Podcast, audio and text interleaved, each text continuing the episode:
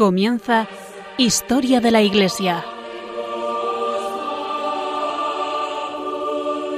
Un programa dirigido por Alberto Bárcena.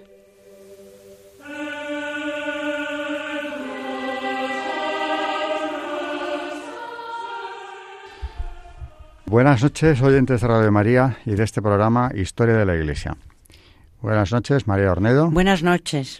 Buenas noches, Carmen Montis. Buenas noches. Eh, y como siempre, pues esquema del programa para quien no lo siga habitualmente o lo conozca menos o nada. Eh, tenemos tres secciones. La parte histórica que, lleva Carmen, Carmen Montis, es la historiadora del programa, y es eh, también quien hace la segunda sección, que es el santo del día, un santo relacionado, no es el día que estemos nosotros, sino relacionado con el tema que se esté tratando. El otro día, bueno, ahora empezaré a hacer la introducción del tema de hoy, pero este es el esquema. La segunda sección es el santo, que como he dicho también lo trae Carmen, y por último magisterio, que lo hace María, María Ornedo, eh, y que nos trae temas también relacionados o cercanos en el tiempo a lo que estemos viendo en historia. Eh, brevísima pausa y empezamos con, con el tema de hoy.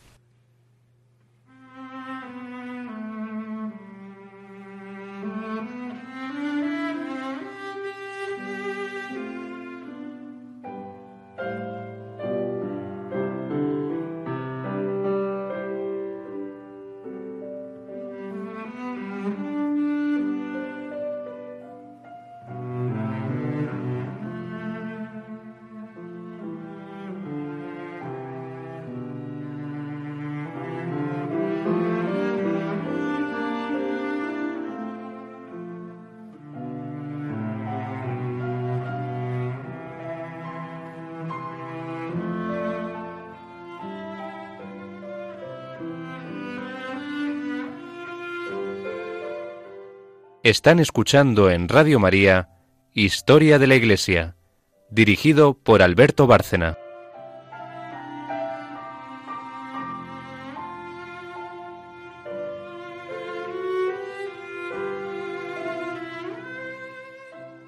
Bien, pues en el programa anterior veíamos cómo el cristianismo eh, se iba expandiendo después incluso de la caída de Roma y hay que tener presente que cuando hablamos del Imperio Romano, tenemos que hacer una distinción entre el de Occidente y el de Oriente. El, que cae en el siglo V, en el año 476, es el Imperio Romano de Occidente, es decir, lo más antiguo del imperio. Toda la Europa occidental y, desde luego, claro, Italia y Roma. Eso desaparece y se divide en reinos germánicos, que ya hemos hablado algo de ello, etcétera. Pero en Oriente, el Imperio Romano que llamamos también Imperio Bizantino, sigue en pie, aunque disminuyendo cada vez más por el, avance musulmán, pero sigue en pie hasta el siglo XV. Es decir, tiene mil años más de historia que el Imperio Romano de, Occidente. Pues bien, allí eh, también, por supuesto, se mantiene el, cristianismo, se mantiene el cristianismo, pero ya a partir de un momento dado hay una grave tensión entre Roma y, Constantinopla, porque claro, Roma ya no es parte del imperio, pero los emperadores eh, bizantinos, al ser ya los únicos emperadores que había en Europa, pretenden tener una, un poder sobre toda la, Europa occidental. Bueno, incluso llegaron a conquistar en el siglo VI con Justiniano eh, buena parte de, aquel imperio de Occidente, el sur de, y el levante español, eh, en Italia eh, también tuvieron su asentamiento, en fin, hubo una expansión bizantina que no consiguió nunca reunificar. Pero como vamos a hablar también de, la Iglesia Ortodoxa y del cisma de Oriente, porque eso es parte de la historia de la Iglesia y estamos llegando ya casi a, tener que darlo. Eh, mientras el cristianismo crece, también a la vez tiene lugar el cisma de Oriente. Pero para poder entender este cisma, ante todo, dejar claro un concepto, y es que este cisma eh, tiene un trasfondo claramente político, sobre todo político, que es el intento de los emperadores bizantinos de tener un poder, un control sobre el papado. Claro, estaban ya en ciudades muy distantes, Constantinopla y Roma, donde en Roma sigue el Papa, por supuesto, y, y el emperador en Constantinopla.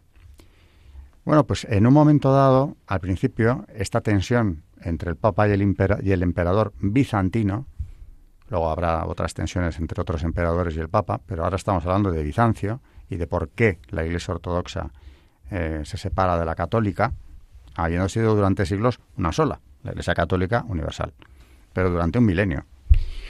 ¿Por qué llega la ruptura? Pues en realidad por estas ambiciones que vienen de Bizancio, de controlar al papado, de controlar o recuperar la Europa occidental. Pero tuvieron un arma teológica también que utilizaron eh, precisamente como arma arrojadiza para llevar a cabo la, división, que fue eh, una cuestión herética, que es lo único que nos separa eh, en doctrina de la Iglesia católica, de la Iglesia ortodoxa. Eso y, por supuesto, también el primado del Papa que no aceptan. Ahí se ve en realidad lo que estaba pasando en Constantinopla pero está en torno a la, a la, persona dentro de las herejías trinitarias que hemos visto aquí en su día, las cristológicas, las trinitarias, que se fueron resolviendo eh, todas las dudas sobre la Trinidad, sobre Cristo, en sucesivos concilios ecuménicos, que ya habíamos visto también. Eh, algo que quedaba en el aire y en debate, que se hizo mucho más duro y que fue al final utilizado, como digo, es la cuestión del Espíritu Santo que es lo que nos separa de la Iglesia Ortodoxa. Según eh, nosotros los católicos profesamos y decimos en el credo, el Espíritu Santo procede del Padre y del Hijo. Según los ortodoxos, procede exclusivamente del Padre. Entonces, eh, aquí esta doctrina, que es lo que nos separa, en un momento dado va a ser utilizada por Constantinopla para separarse del papado, entendiendo que ellos son los que están en posesión de la verdad y que la que es herética es la Iglesia Católica, por sostener que el Espíritu Santo viene también del Hijo, aunque está en la Escritura. Bueno, este es el problema del filioque, es decir, y del Hijo. El Hijo también, como esto se llama también la doble sucesión. El Espíritu Santo procede del Padre, pero del Hijo también. Bueno, pues eh, de esto nos va a hablar Carmen, porque es interesante que se sepa, que quede claro, eh, cuando se produce la ruptura o el cisma de Oriente, eh, que hay un trasfondo teológico, que hay un, trasfondo doctrinal. Así que lo que hoy nos trae precisamente es cómo se desarrolló esta tensión, cómo terminó también, por cierto, y, lo que nos va a contar, la doctrina de esa doble sucesión, el Padre y el Hijo, eh, el filioque. el Espíritu Santo procede solo del Padre, como dice la Iglesia Ortodoxa, o viene del Hijo también. Bueno, pues eh, digo que esto es lo que nos separa doctrinalmente eh, de modo principal, ¿no? Y el primado del Papa. En lo demás, eh, siempre hay que insistir en que mm, es la Iglesia más cercana a la católica, donde siguen teniendo sucesión apostólica, los sacramentos, la devoción a la Virgen, en todo eso están muy, muy lejos del mundo protestante, por supuesto. Pero aquí tenemos, en lo que Carmen nos va a explicar hoy, el origen del argumento teológico que en su día fue utilizado por el heresiarca, en definitiva, eh, Focio, para arrojarlo contra, contra Roma, contra el papado. Eh, adelante, Carmen, con, con, esta sección histórica. ¿Qué, es esto del, de la doble sucesión o lo que nos divide de la Iglesia Ortodoxa, lo que ellos van a utilizar? Pues como decías, Alberto, filioque es una fórmula teológica de gran importancia tanto dogmática como histórica. Por una parte indica la procesión del Espíritu Santo tanto del Padre como del Hijo como un principio, y por otra fue esta la ocasión de un cisma griego, del cisma griego. Ambos aspectos de la expresión mm, vamos a explicarlos ahora. El dogma de la doble procesión del Espíritu Santo del Padre e Hijo como un principio se opone directamente al error de que el Espíritu Santo procede del Padre y no del Hijo. Ni el dogma ni el error crearon muchas dificultades durante el curso de los primeros cuatro siglos. Macedonio y sus seguidores, los llamados Neumatomachi, fueron condenados por el concilio local de Alejandría y por el Papa San Damaso I, por enseñar que el Espíritu Santo deriva su origen sólo del Hijo, por creación. Si el credo utilizado por los nestorianos, compuesto probablemente por Teodoro de Mopuestia, y las expresiones de Teodoreto, dirigidas contra el noveno anatema de San Cirilo de Alejandría, niega que el Espíritu Santo deriva su existencia del o a través del Hijo, probablemente intentaron negar solamente la creación del Espíritu Santo por o a través del Hijo, inculcando al mismo tiempo su procesión de ambos, Padre e Hijo. De todas las maneras, la doble procesión del Espíritu Santo no se discutía durante los primeros tiempos. La controversia estaba restringida al Oriente y duró poco tiempo.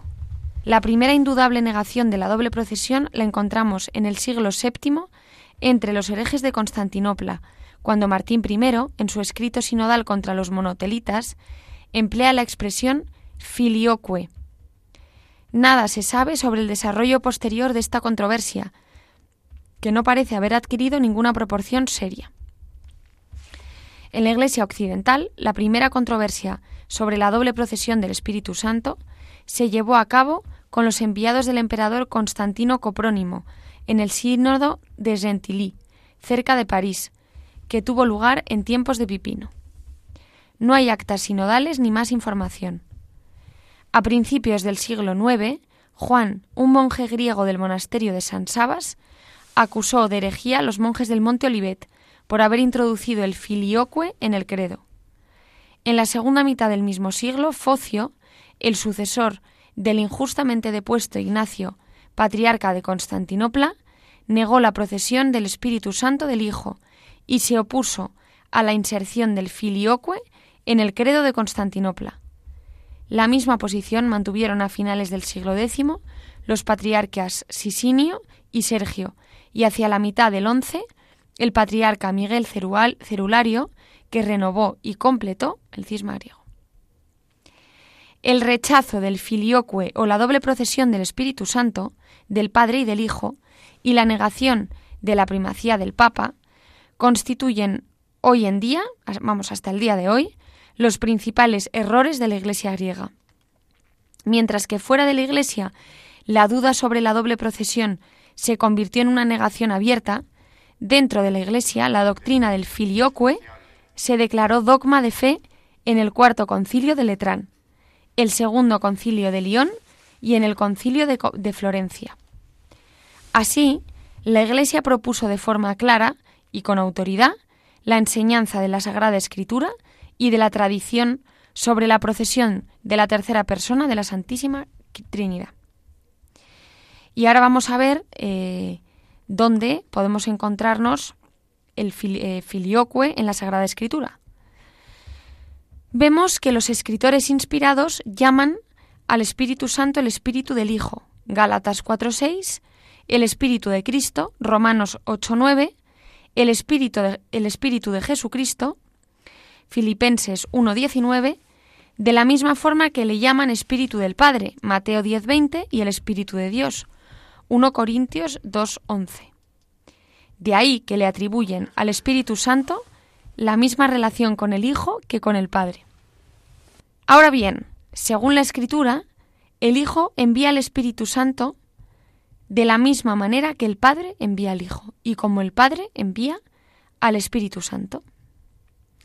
Ahora, la misión o envío de una divina persona por otra no significa meramente que la persona enviada asume un carácter particular a sugerencia de sí mismo en el carácter del que envía, como afirmaban los abelianos, ni implica ninguna inferioridad en la persona enviada, como enseñaban los arrianos, sino que denota, de acuerdo con los más importantes teólogos y los padres de la Iglesia, la procesión de la persona enviada de la persona que envía. La Sagrada Escritura nunca presenta al Padre como siendo enviado por el Hijo, ni al Hijo como enviado por el Espíritu Santo. La misma idea del término misión indica que la persona enviada sale para un cierto propósito por el poder del que la envía, un poder ejercido en la persona enviada, o por medio de un impulso físico, o de una orden, o de oración, o de finalmente producción. Ahora bien, la procesión, la analogía de producción, es la única manera admisible en Dios. Se sigue que los escritores inspirados presentan al Espíritu Santo como que procede del Hijo, puesto que lo presentan como enviado por el Hijo. Finalmente San Juan da las palabras de Cristo. No hablará por su cuenta, sino que hablará lo que oiga. Recibirá de lo mío y os lo anunciará a vosotros. Todo lo que tiene el Padre es mío. Aquí hay una doble consideración. Primero, el Hijo tiene todo lo que tiene el Padre, así que debe parecerse al Padre en ser el principio del que procede el Espíritu Santo. Segundo, el Espíritu Santo recibirá de lo mío según las palabras del Hijo, pero procesión es la única forma concebible de recibir que no implica dependencia o inferioridad. En otras palabras, el Espíritu Santo también procede del Hijo. La enseñanza de la Sagrada Escritura sobre la doble procesión del Espíritu Santo fue fielmente preservada en la tradición cristiana. Incluso los propios griegos ortodoxos conceden que los padres latinos afirman la procesión del Espíritu Santo del Hijo. La gran obra de Petavio, de Petavio sobre la Trinidad desarrolló a fondo la prueba de este asunto. Vamos a nombrar algunos, no todos, pero algunos de los documentos en los que se ha expresado claramente la doctrina patrística. Entre ellos están la carta dogmática de León I a Toribio, obispo de Astorga, el llamado credo de Atanasio, varios concilios efectuados en Toledo, la carta del Papa San Ausmidas al emperador Justio, las declaraciones sinodales del, sinodales del Papa San Martín I contra los monotelitas, los sínodos de Mérida, Braga y Hatfield, el escrito del Papa San León III a los monjes de Jerusalén y ya en el siglo Eh, el segundo concilio de Lyon y en el XV el concilio de Florencia. Algunos de los documentos conciliarios citados se pueden ver en Gelef, eh, bueno, en una, en una obra de otro de los padres.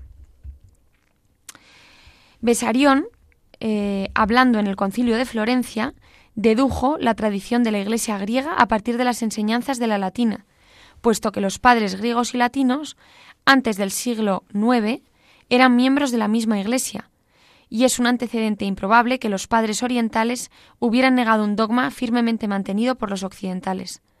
Más aún, hay ciertas consideraciones que forman una prueba directa para la creencia de los padres griegos en la doble procesión del Espíritu Santo.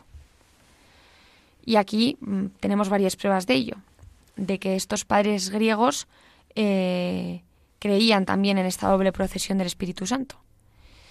En primer lugar, los padres griegos enumeran las divinas personas en el mismo orden que los padres latinos, admiten que el Hijo, el Espíritu Santo están lógica y ontológicamente relacionados de la misma manera que el Hijo y el Padre. Esto lo dice San Basilio el Grande, y más y menos.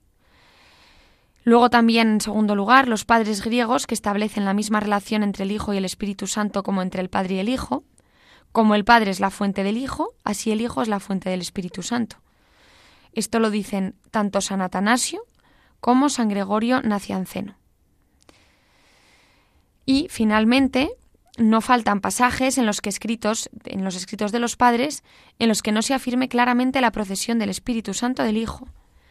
Tenemos eh, a varios: San Gregorio Traumaturgo, San Epifanio, San Gregorio de Nisa, San Cirilio de Alejandría, y otros muchos padres de los que, por cierto, eh, les hemos hablado eh, en numerosos programas. La única dificultad bíblica digna de mención se basa en las palabras de Cristo, hablando del filioque, registradas por Juan. Es la única dificultad que podríamos encontrar en las Escrituras. Que el Espíritu, eh, se dice en Juan 15, 26, procede del Padre sin que se haga mención del Hijo.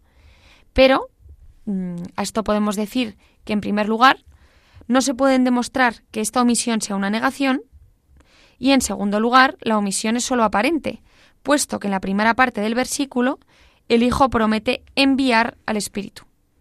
La procesión del Espíritu Santo del Hijo no se menciona en el credo de Constantinopla, porque este credo iba dirigido contra el error de los macedonios y contra él bastaba declarar la procesión del Espíritu Santo del Padre.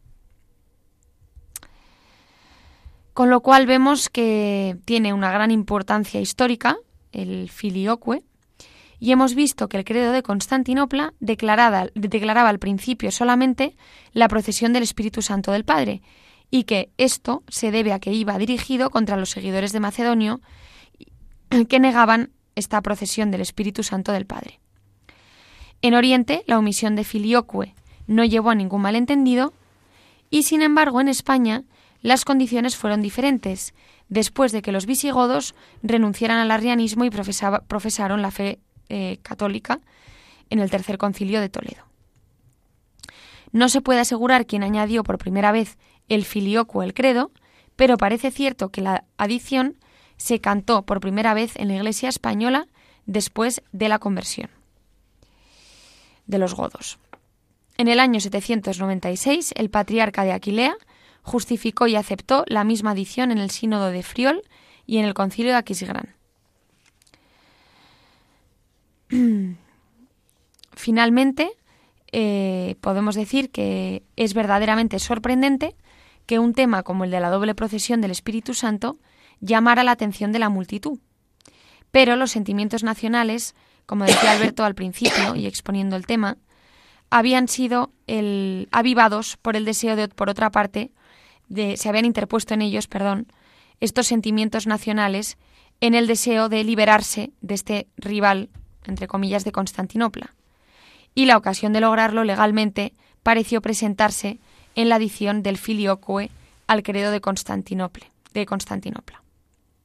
Con lo cual fue, pues, eh, una excusa, ¿no? para eh, separarse definitivamente y esto junto eh, al, al, a la figura del Papa, que, ellos no la tienen, del Papa de Roma, eh, pues fue lo que finalmente dividió a la Iglesia Católica de la Iglesia Ortodoxa hasta el día de hoy. Bueno, creo que ha quedado bastante claro ¿no? el, el problema dogmático o doctrinal que nos separa de la Iglesia Ortodoxa, su origen, eh, documentos en los que se basa eh, precisamente esta profesión de fe católica, el Padre y el Hijo. Y, bueno, pues eh, aquí, como, como bien ha dicho Carmen, está el instrumento o el arma doctrinal que va a utilizar Constantinopla en un momento dado para separarse de la Iglesia Católica. Pero lo que hay de verdad es ese trasfondo político y esa ambición del emperador de someter al Papa. Eh, me parece que hoy mismo Carmen en el Santo del Día nos va a hablar de un tema relacionado con esa, con esa aspiración, con esa ambición bizantina de controlar el papado, eh, que será lo que finalmente les lleve a la ruptura con el mismo. Bueno, pues eh, brevísima pausa también y Carmen nos trae un santo muy relacionado con esto que nos acaba de explicar.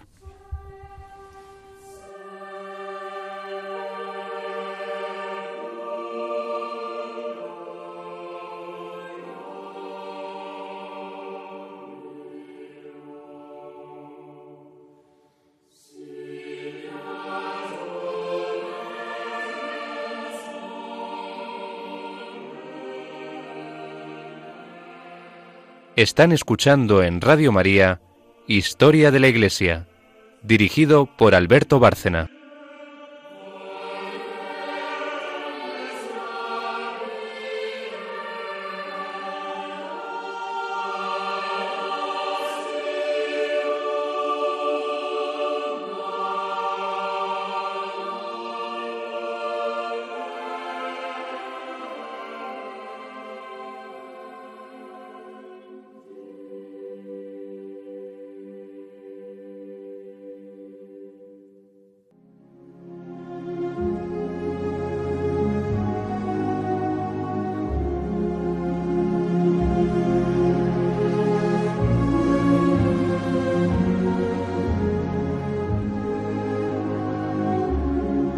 Santos en la historia de la Iglesia.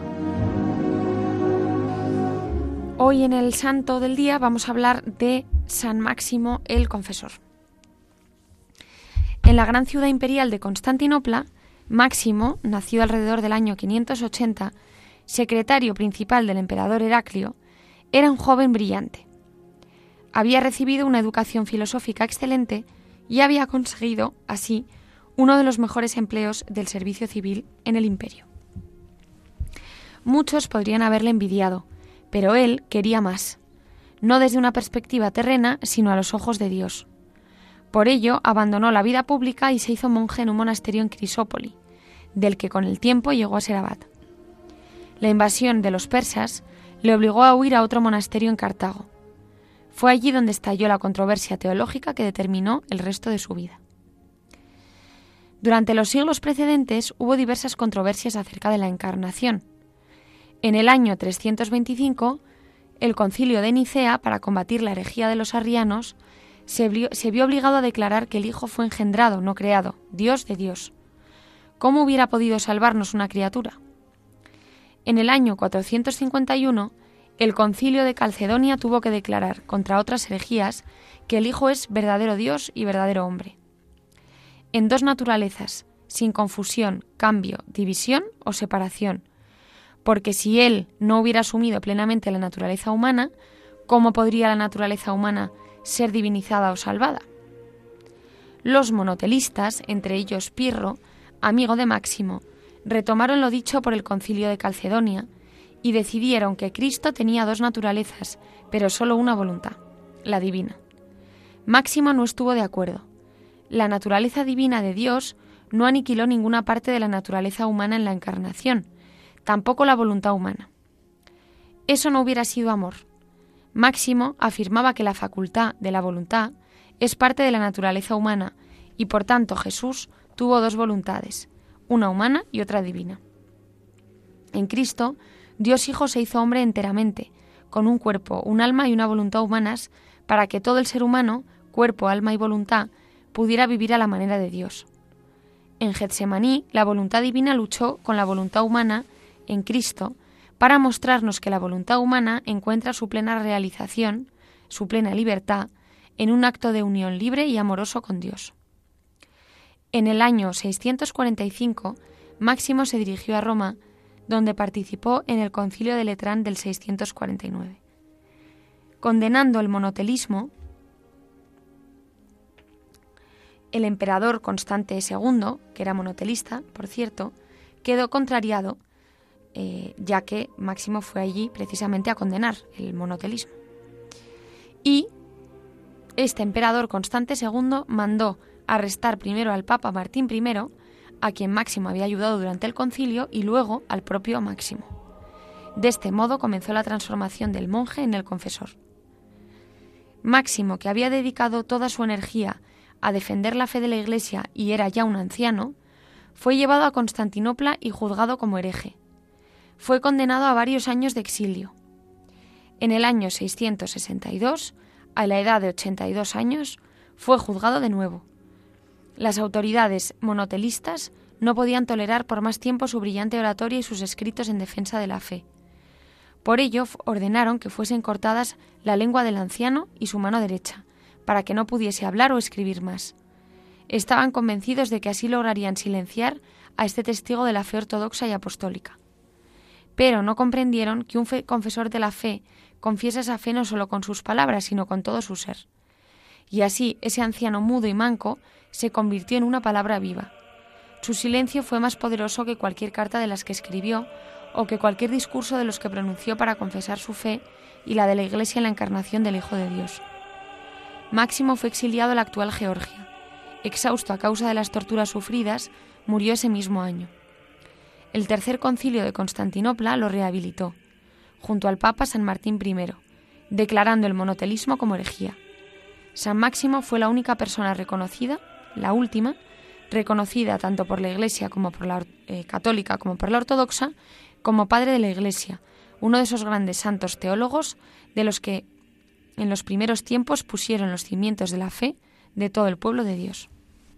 Pues eh, aquí queda claro ¿no? que la tensión venía de atrás. Eh, como nos ha dicho Carmen, hemos llegado al extremo de ver cómo el emperador bizantino arresta al propio Papa no ya solo a San Máximo, sino al propio Papa, que por cierto acabó también siendo prácticamente mártir porque murió a consecuencia del maltrato sufrido durante la prisión. Aquello fue casi un secuestro, no, casi no, es que directamente fue detenido en Rávena y llevado a, Bizancio. Bueno, pues eh, como dice Carmen, el, el defensor de la ortodoxia, de la ortodoxia de la fe, en este caso no confundamos, no es la Iglesia ortodoxa, es la ortodoxia católica, acaba convirtiéndose en confesor, confesor de la fe auténtica, verdadera, frente a la herejía.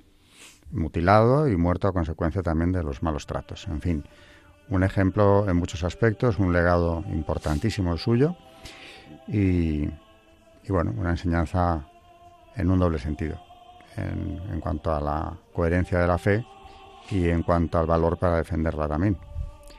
Así que brevísima pausa y viene María Ornedo con su sección Magisterio y con una homilía más de Macario el Grande, que es una fuente inagotable de, reflexiones sobre, sobre la fe y sobre la vida del cristiano.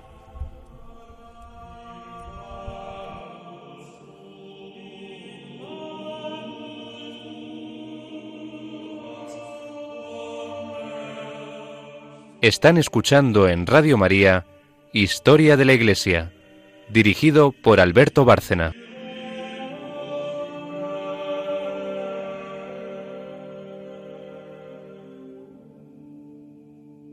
Viene ahora María Ornedo con la tercera sección del programa, como siempre, eh, Magisterio de la Iglesia. Pero antes, eh, en estos días especiales para nosotros los católicos, eh, tenemos un mensaje de Yolanda, de Radio María, que, que pasamos a continuación. Y luego ya seguimos con el programa.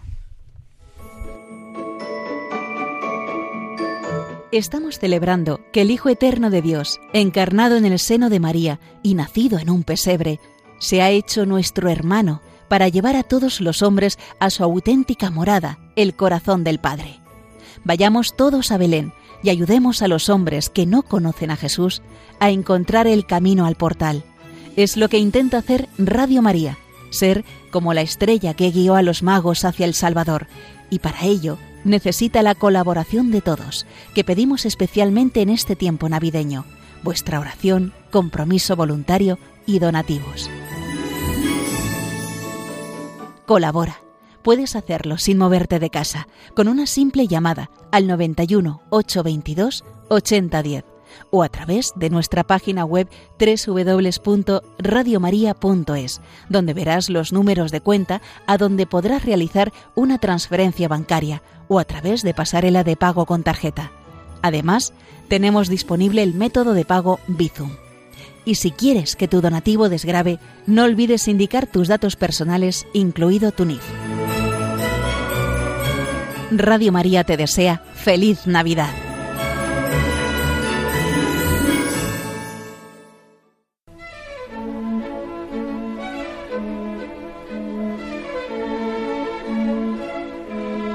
El Magisterio de la Iglesia.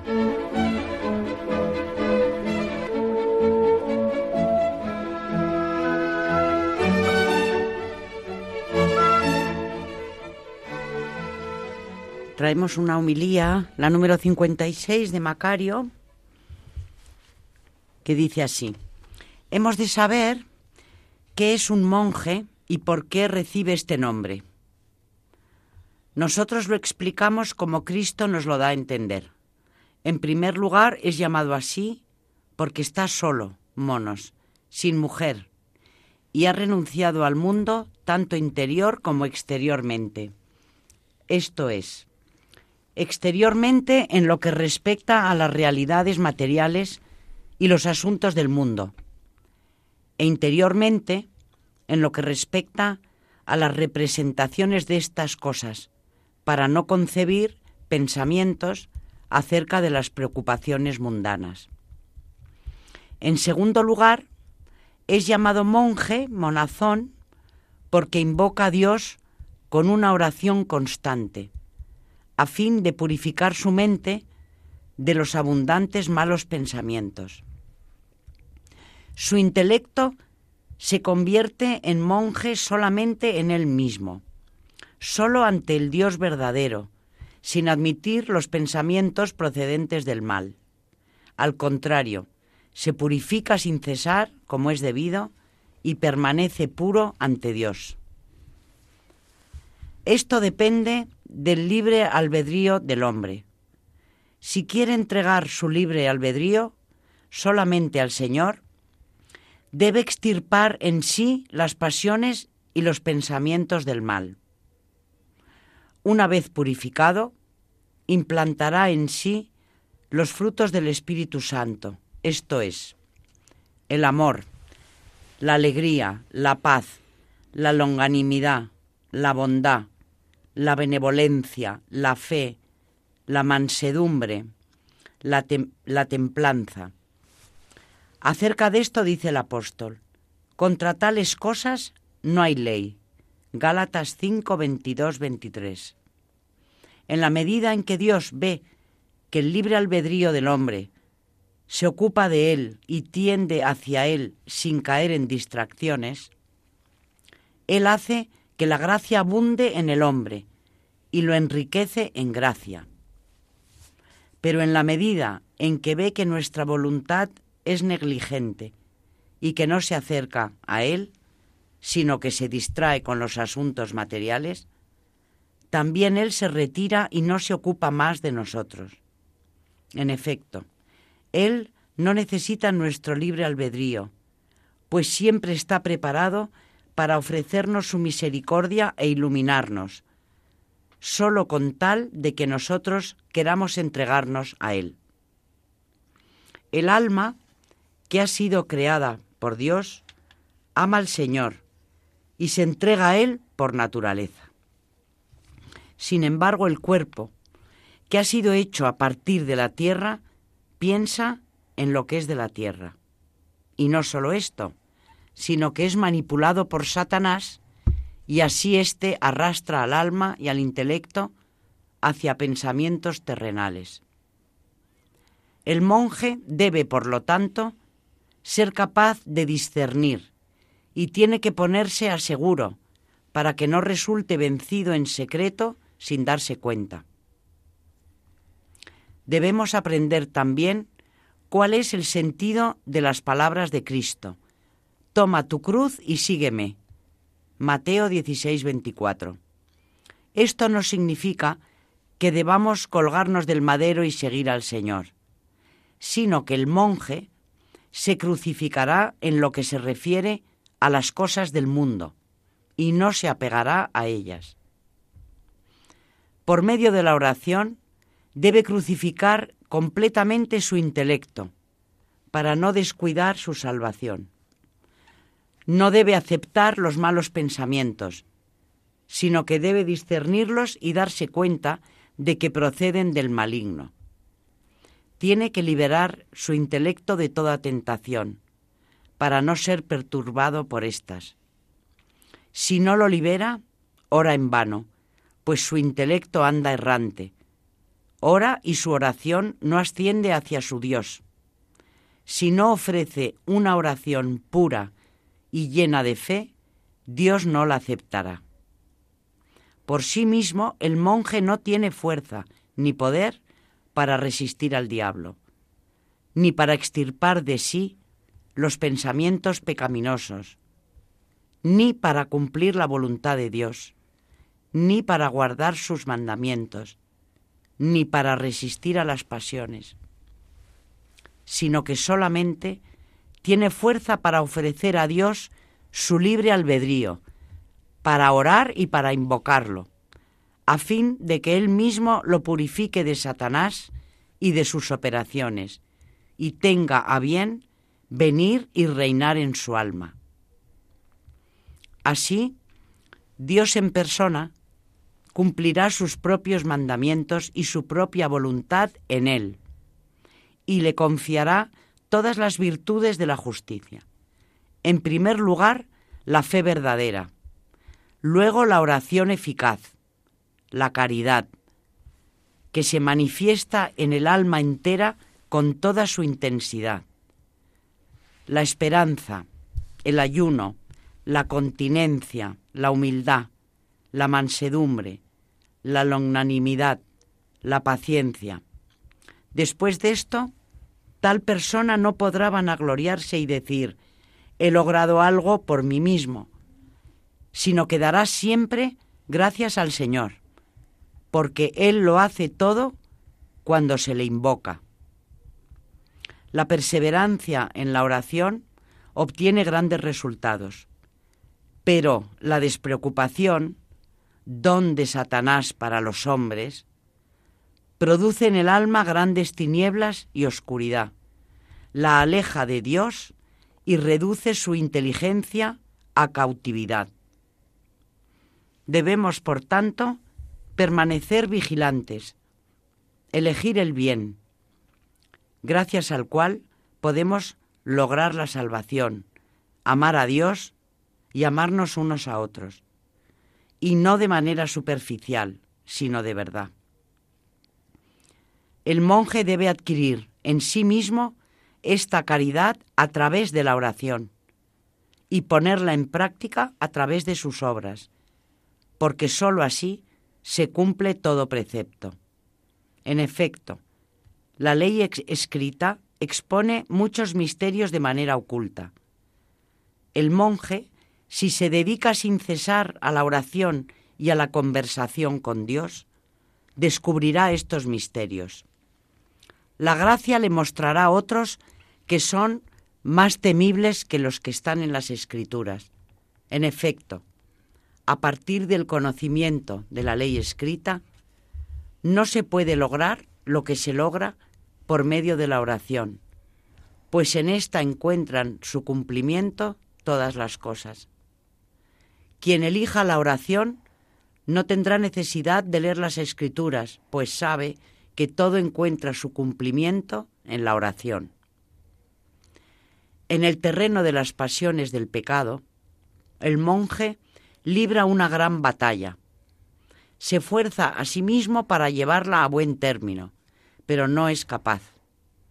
Sin embargo, si persevera en la oración y en la súplica y pone todo en manos de Dios, éste en persona las destruirá por haber puesto todos sus cuidados en manos del Señor. La gracia de Dios realizará enseguida numerosas operaciones. Muchas veces se beneficia de una operación de consuelo, porque experimenta tal deseo de Dios y una alegría tan inenarrable que rompe a llorar. Y si pudiera, su alma abandonaría el cuerpo y se iría hacia el Señor. Otras veces, su alma se regocija interiormente por influjo de la gracia del Señor. En efecto, el Señor es a la vez exigente en todo y generoso. Pero muchas veces se va el consuelo y la gracia del Señor, permite que Satanás le declare la guerra.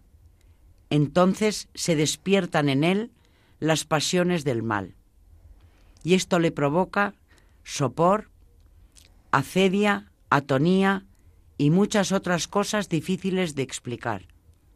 Todo a fin de que invoque al Señor en medio de la tribulación y del cansancio, con una fe firme y ponga empeño en sus súplicas. Entonces, de nuevo, la gracia aparta de él las amenazas del enemigo, siempre que ésta lo vea perseverar y buscar de verdad la misericordia de Dios. Alegra el corazón del hombre como quiere y lo purifica de todas las maquinaciones del enemigo. En efecto, la gracia desea que el hombre la adquiera con esfuerzo y a través del combate. No quiere que el hombre viva siempre en su alegría, a fin de que el intelecto no se vuelva perezoso, sino que permanezca vigilante y en lucha contra Satanás. Pues hablando del monje, una vez más, eh, Macario nos enseña muchas cosas, porque eh, aparte de que lo presenta como modelo del hombre que lucha contra el demonio, lo cual es algo que nos afecta a todos, ¿no? El combate espiritual es una realidad en cualquier cristiano, en cualquier persona. Eh, Satanás la va a atacar para destruirla. Eh, el monje efectivamente será atacado de una forma especial, porque su labor, su, su vida contemplativa es algo que al demonio le provoca especialmente. El enorme bien de estas comunidades contemplativas o, de estos incluso los eh, eremitas de los primeros tiempos, ya era una labor importantísima, lo sigue siendo hoy. Están rezando por toda la Iglesia y esa oración nos beneficia a todos. Eh, o sea que es importante esta, de esta encíclica, bueno, es que se podría diseccionar, hay mucho que decir de ella, ¿no? Pero eh, el monje como modelo en el combate espiritual, alguien que ha dejado el mundo para entregarse a Dios, naturalmente necesita rezar. Y bueno, esto nos lleva a pensar que si ellos son un modelo en muchos aspectos, naturalmente nosotros no podemos aspirar ni es nuestro nuestro carisma, ¿no? El seguir una vida como la de los contemplativos, pero hay algo que tenemos en común, que es la necesidad de la oración. Si queremos ser coherentes con nuestra fe, necesitamos eh, tener oración diaria eh, y acercarnos a Dios a través de eso. Y a través de la oración, como dice Macario, los dones del Espíritu Santo vendrán sobre nosotros. Bueno, eh, ¿qué, me, qué, me diríais sobre esto? Pues como antes justo hablábamos, eh, precisamente hablando de la oración, pues comentar algo que ya sabemos, pero que, así es, que es que todos los grandes santos han, dado enorme importancia a la, oración, desde San Ignacio de Loyola hasta, bueno, todos los santos. Y, por ejemplo, pues un ejemplo reciente es la Madre Teresa de Calcuta, que a, que a las eh, misioneras de la caridad, eh, hasta hoy, mm, que fue algo que dijo ella, que antes de, de ir a, a, visitar y ayudar a los moribundos en Calcuta, eh, o cualquier otro lugar, siempre había que, había que hacer adoración durante un buen rato. Y, María creo que tenía una anécdota mm. precisamente de la Madre Teresa hablando de, de ello. Bueno, pues que una monja le dijo a Santa Teresa de Calcuta que, que por favor, que es que claro, que antes de, empezar la actividad desenfrenada con los moribundos, eh, estaban muchísimo rato haciendo oración y que a ella le parecía mucho y que si, si les podría rebajar un poco de la oración. Con lo cual, la Madre Teresa eh, tardó un tiempo en, responderla y le respondió de esta manera. Dice, sí, mira, eh, he estado pensando con el Señor que tienes toda la razón. Hay que aumentar la oración. Nuestro trabajo con los moribundos requieren que, que tenemos que reforzar muchísimo nuestra oración, con lo cual vamos a añadir una hora más a cada día, es decir, nos vamos a levantar una hora antes para que así podamos hacer más oración y atender mejor a nuestros queridísimos moribundos. Que es verdad, lo hablábamos antes, que yo no sé por qué algunas personas de dentro de la iglesia, ¿no? Que parece que que dicen que no es tan importante la oración, que yo creo que, que estamos todos ciertos de que es nuestra gasolina, que si no tenemos, si no hacemos oración cada día, es imposible, es imposible que seamos verdaderos cristianos, porque es lo que nos va a dar las fuerzas para, para luego afrontar el día y que esta oración, mm, pues como dicen también los santos, tiene que estar, que ser continuada, ya lo dicen también Macario y los monjes, ¿no? Que hay que estar en conversación con el Señor desde que te levantas. Las asechanzas del demonio son muchísimas. Quizás no nos damos cuenta y no hablamos lo suficiente de ello, ¿no? Pero aquí los monjes que saben de, de esto lo dicen. Que si no, si no lo pedimos, si no pedimos la gracia de Dios para que evite que las tentaciones, que caigamos en las tentaciones que el demonio nos está presentando todo el día. Y me hace mucha gracia porque aquí Macario habla de una tentación del demonio y que es un triunfo de Él cuando caemos en ella, y es la despreocupación. Es decir, cuando es que ya nos da todo igual, ¿no? Bueno, ¿qué más da? ¿Qué más da? Bueno, pues ya lo haremos, pues ya eso, eso es una victoria del demonio bestial. Porque tenemos que estar vigilantes todo el tiempo, tenemos que estar pidiendo la gracia, gracia de Dios todo el tiempo. Y si le entregamos, como dice aquí el monje, le entregamos al Señor nuestro libre albedrío, entonces se implantarán en nosotros, porque el Señor, al haber recibido que queremos hacer nada más que su voluntad, entonces tendremos y el Señor implantará en nosotros los frutos del Espíritu Santo, que son el amor, la alegría, la paz, la longanimidad, la bondad, la benevolencia, la mansedumbre, la fe, la templanza. Entonces, bueno, pues creo que, que estas, estas homilías nos traen, la verdad, que mucha sabiduría, muchísima sabiduría. Y una, una norma que, que todo cristiano debe seguir, porque, como bien dices, muchas veces mm, incluso gente de fe piensa que es lo importante es la acción. A mí un chico, el, hijo de unos amigos hace años me decía, no entiendo yo esas comunidades que solo hacen rezar y rezar, porque él eh, era un chico con fe y además tenía sus propias actividades eh, con profesores de su, de su, bueno, ya no estaba en el colegio, pero del colegio al, que había ido. Y sí, muchas actividades muy caritativas, pero lo de los contemplativos no lo entendía. Digo, pues es que sin eso, eh, bueno, ¿cómo estaría la iglesia sin contemplativos? ¿Qué habría sido la historia de la iglesia sin ellos? Pero aparte, ¿cómo estaría el mundo hoy? Independientemente de los contemplativos que, tienen un papel fundamental, y nunca subrayaremos demasiado. Eh, el cristiano no puede vivir sin oración, no puede hacer nada por sí mismo solo sin la oración. Esto, como dices tú, eh, extractándolo de, de la humilía de Macario, es evidente. Y el que crea que por sí mismo está agradando a Dios y cumpliendo su voluntad sin hablarle, sin dirigirse a Él, sin pedirle que le ilumine, que le inspire, pues yo creo que se está equivocando, bueno, estoy seguro, eh, gravemente. Otra cosa es que, claro, pues nosotros como eh, laicos, pues tenemos también unos, unas obligaciones de Estado y es otra vida. El monje tiene una regla que cumplir y eso eh, por un lado es, mm, es muy duro seguirlo, hay que tener la vocación de hacerlo, ¿no? Pero por otro lado, claro, es una facilidad grande porque todo está regulado en su, en su día. Y yo creo que nosotros, viendo en ellos un modelo, me parece a mí, tenemos que tener regulado el día también un poco.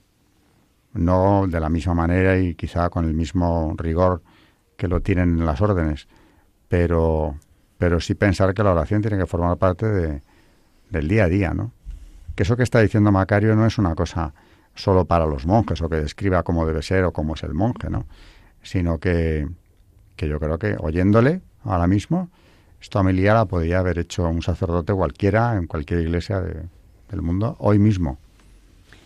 Pues hablando de esto de, de las monjas contemplativas, mm, oí hace, hace tiempo a un misionero que le dijo a una carmelita, yo creo que era una carmelita, le dijo, gracias a que vosotras estáis de rodillas, nosotros estamos de pie.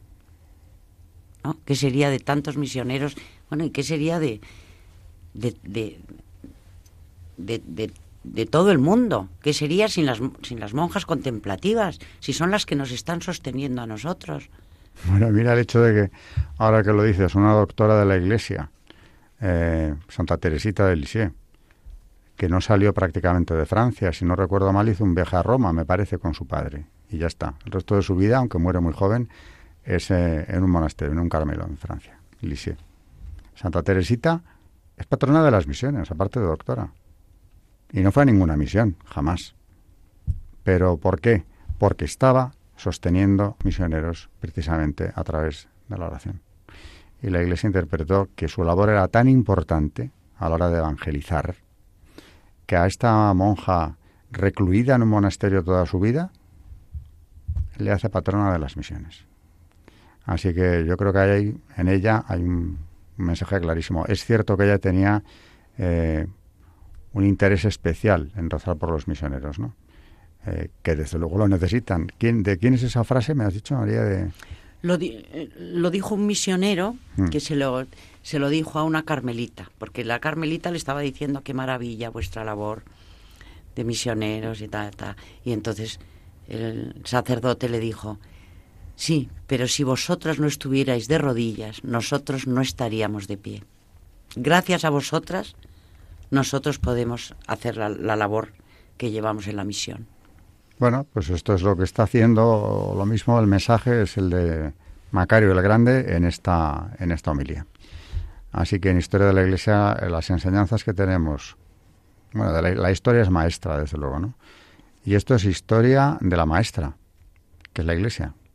O sea que hay muchísima enseñanza ya desde los primeros tiempos de la misma, eh, en todo lo que han hecho y dicho los padres, eh, sacerdotes, los santos, todos estos personajes que, que procuramos traer aquí, eligiéndolos con cuidado, pues es que tienen tanto que decirnos que esto no es como hacer la historia universal, con todo lo que podemos aprender de ella, ¿no?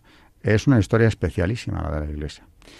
Así que bueno, eh, eh, ha llegado la hora, el final del programa, pero, pero ha quedado muy claro el mensaje de, de la homilía, María. Muchas gracias, María Ornedo. Muchas gracias a todos y buenas noches. Y buenas noches. Muchas gracias, Carmen Turo de Montis. Buenas noches y muchas gracias. Eh, clarísima la exposición de, del filioque y de la división entre Oriente y Occidente. Y por eso gracias y enhorabuena por, por esta exposición. Buenas noches también y buenas noches a todos nuestros oyentes de Radio María. Hasta dentro de dos martes el que nos siga. Y, y bueno, pues el que no, buenas noches en cualquier caso.